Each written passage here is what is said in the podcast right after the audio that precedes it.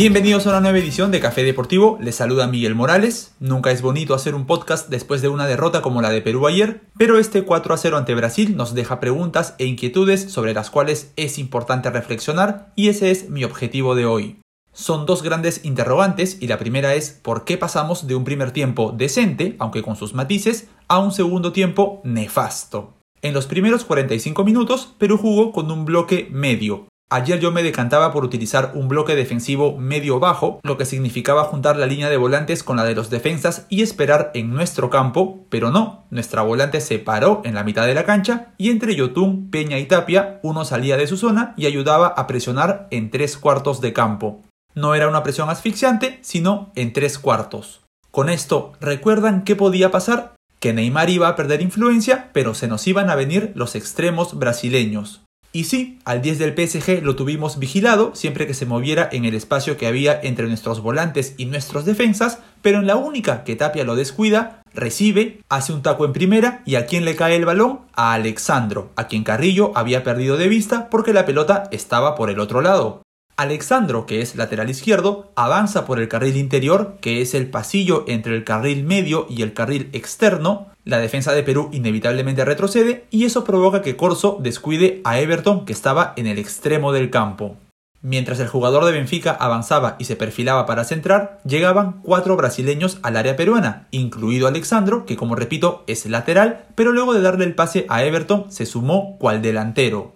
Y así llegó el gol. Neymar hizo un toque de crack, pero la jugada progresó gracias a la combinación del lateral con el extremo. Aún así, fue un buen primer tiempo de Perú porque nuestras recuperaciones eran en el bloque medio alto y de hecho una recuperación de Cueva permitió la única clara que tuvimos en los primeros 45, esa que Yotun la intenta picar y un defensa la salva. Gareca apostó a que su única opción de gol sea por esa vía, porque cuando recuperábamos de mitad de campo para atrás, no pusimos en práctica ese juego vertical que nos favoreció ante Ecuador, sino que la retrocedíamos, la manejábamos entre nuestros volantes y nuestros defensas, y Brasil tampoco presionaba mucho. De ahí que termináramos el primer tiempo con 55% de la posesión de pelota, porque la forma de defendernos fue en bloque medio, sí, pero sobre todo controlando el balón sin arriesgarlo y prácticamente renunciando a atacar, al punto que la Padula solo la tocó 10 veces en todo el partido. En la conferencia de prensa, Chicha reconoció que el primer tiempo no fue lo que él imaginó en referencia a la circulación de la pelota de su equipo y a la postura de Perú con el balón. ¿Y qué hizo? Metió a Everton Ribeiro para jugar con tres volantes centrales junto a Fred y Fabiño y construir un mejor circuito de pases hacia Neymar sobre todo, que aparecía o bien de extremo izquierdo o bien como centro delantero y pasó a ser marca exclusiva de Cristian Ramos, que en el primer tiempo también lo había seguido un poco cuando se metía por su zona, pero ahora Ney pasaba a estacionarse ahí.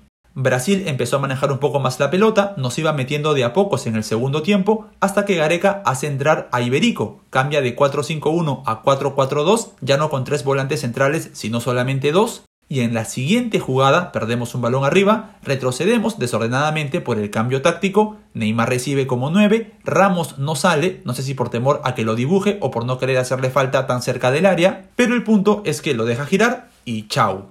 Después Perú adelantó líneas buscando el descuento, pero lo único que conseguimos fue más desorden, más libertad para Neymar y 4 a 0. Así cambió Perú, pasó de defender bien en bloque medio durante 45 minutos al caos total a partir del 2 a 0.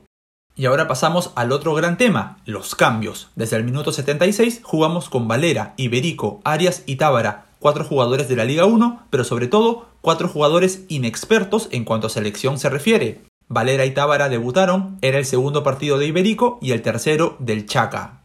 Hasta el minuto 89 seguíamos 2 a 0 pese a que Brasil estaba encima de nosotros y ahí cayeron dos goles seguidos. Irse con un 4 a 0 desalienta mucho más que con un 2 a 0 y muchos atribuyen la goleada a una irresponsabilidad de Gareca por poner a cuatro cuasi debutantes al mismo tiempo y contra Brasil además.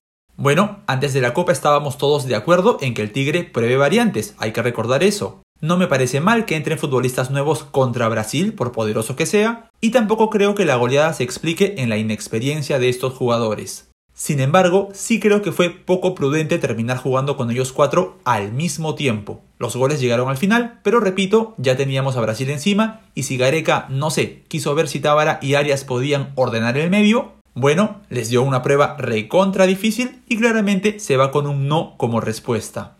Aquí coincido con Pedro García, que ayer en el programa Al Ángulo dijo que siempre es mejor insertar un inexperto rodeado de elementos con más experiencia. Así ocurrió en Quito, López tuvo las ayudas de Abraham y Yotun, Peña las de Yotun y Tapia y La Padula las de Carrillo y Cueva y los tres rindieron bien. El error no está entonces en hacer estos cambios contra Brasil, sino en la circunstancia del partido. Solo para cerrar, he oído que el consuelo de muchos es decir que la copa empieza el domingo. Entiendo el porqué de esta frase, pero no estoy de acuerdo porque eso significaría, en consecuencia, que la copa se termina después de la fase de grupos para Perú, o en cuartos de final a lo sumo. Y no pues, ¿verdad? Queda levantarse, lavarse la cara y trabajar, que el domingo se viene una Colombia que no tendrá a Luis Díaz ni a Mateus Uribe por suspensión y que llega necesitada de sumar después de empatar ayer 0 a 0 con Venezuela gracias a un gigantesco Wilker Fariñez. Además, hoy sigue la Copa América, pero juega el Grupo A, Chile-Bolivia a las 4 y Uruguay-Argentina, el clásico del Río de la Plata, a las 7. Cerramos con la Eurocopa, que ya tiene dos clasificados a octavos de final después de que Bélgica le volteara el partido a Dinamarca. Gran primer tiempo de los daneses, pero en el complemento entraron Kevin De Bruyne y Eden Hazard y ordenaron la casa. Ambos dieron una asistencia, con lo que se consolidan como los únicos jugadores en dar al menos un pase gol en los últimos cuatro grandes torneos, es decir, mundiales y copas continentales, que en el caso de ellos es la Euro. Países Bajos ya está virtualmente clasificado, pero no de manera matemática, al ganarle 2 a 0 a Austria y uno de los goles lo hizo Memphis Depay. Ya tiene 6 este año jugando para la Naranja, igualando su año más goleador con su selección, que hasta ayer era el 2019. Y Ucrania rompió su sequía de seis derrotas consecutivas y venció 2 a 1 a Macedonia del Norte con gol de Andriy Yarmolenko, quien se unió a la contracampaña ahora en favor de la Coca-Cola y de Heineken. En la conferencia cogió ambas botellas, aseguró que consume ambas marcas y pidió que lo auspicien para hacerles publicidad. Los partidos del día empiezan con un Suecia-Eslovaquia a las 8 de la mañana, Croacia-República Checa a las 11 y agárrense porque a las 2, con transmisión gratuita de DirecTVSports.com, el clásico británico entre Inglaterra y Escocia. Hay 115 partidos de historia entre ambas selecciones, pero solo 4 en este siglo, divididos en 3 victorias para los tres leones y un empate y apenas un precedente en un gran torneo, la Eurocopa del 96, que acabó 2 a 0 para Inglaterra con tantos de Alan Shearer y Paul Gascoigne.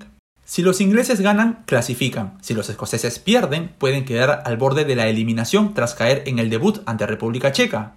Por eso, el volante del Manchester United, Scott McTominay, advirtió, es el partido más importante de mi carrera con la selección y no me veo saliendo de Wembley con menos de un punto. Una buena noticia para la armada de Tatán es que se recuperó el lateral del Arsenal Kieran Tierney y si bien al frente estarán Harry Kane, Phil Foden, Mason Mount y otras estrellas, es a Raheem Sterling a quien deben controlar. El atacante del Manchester City lleva 13 goles con Inglaterra, los hizo en 11 partidos y en todos ellos los tres leones ganaron, incluido el 1-0 sobre Croacia de hace unos días. Y como si no fuera suficiente, Sterling se gradúa de talismán porque nunca perdió un partido con Inglaterra, lleva 21 victorias y 2 empates. Así cerramos este café deportivo. La NBA está bien picante. Milwaukee Bucks venció a Brooklyn Nets y la serie se va al séptimo juego que será mañana. Y hoy pueden liquidar sus series Atlanta que lidera 3 a 2 sobre los Sixers y los Clippers que se imponen por el mismo marcador a los Jazz. Buen fin de semana.